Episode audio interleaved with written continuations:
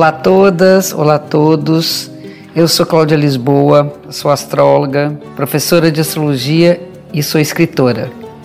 Sejam bem-vindas, sejam bem-vindos ao podcast Astrologia com Cláudia Lisboa, um espaço para a gente falar um pouco mais sobre como a astrologia influencia vários aspectos da nossa vida e para ouvir em primeira mão, assine ou comece a seguir o podcast na plataforma que você preferir.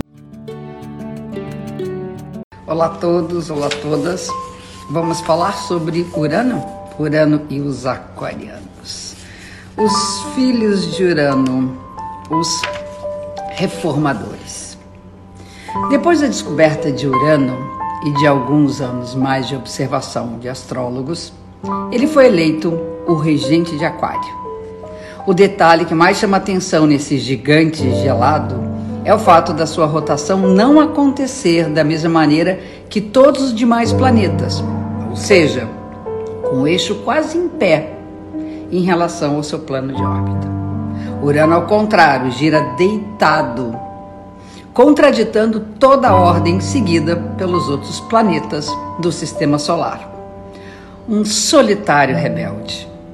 Eis que surge o reformador, bem representado no seu símbolo gráfico, os relâmpagos da tempestade.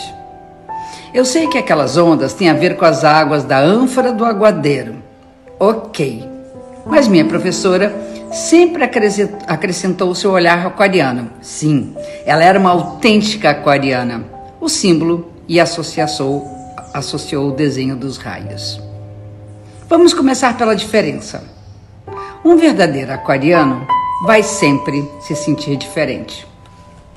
Eu costumo dizer que quando ele vai a uma festa de caretas, ele é o doidão.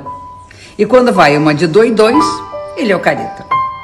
Seu eixo não está no mesmo prumo que a maioria das outras pessoas. E assim, o nosso anjo aquariano carrega com ele a sua solidão.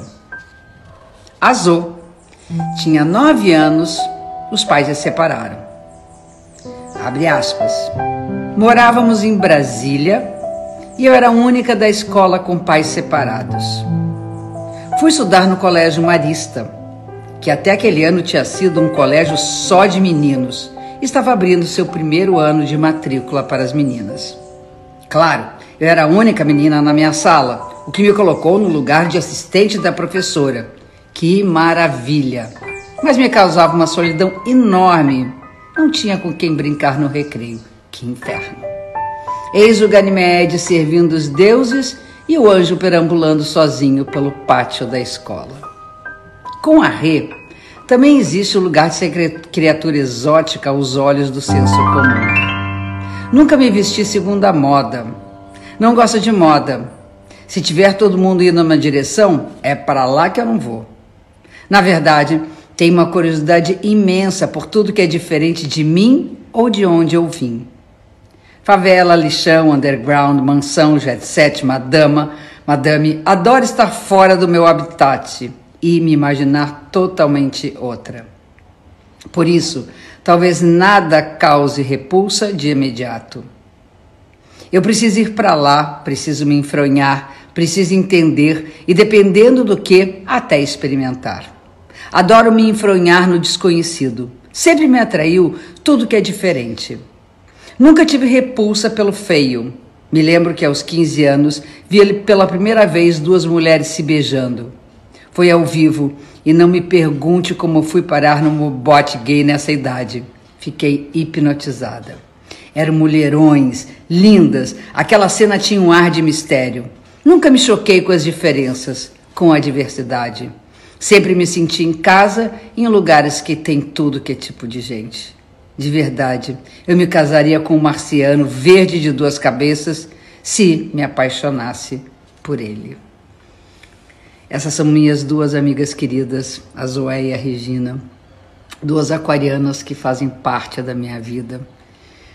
Fui discípula aluna de uma mestra aquariana e eu acho que nossos tempos, mais do que nunca, exigem, exigem que a gente seja é, aquariano no espírito e na alma, respeitando as diferenças, respeitando a liberdade. E aqui a gente fecha mais um episódio da semana. Obrigada pela audiência. Espero vocês também no Instagram, arroba Cláudia Lisboa, e no Face, Escola Cláudia Lisboa de Astro. Até a próxima semana. Um beijo grande.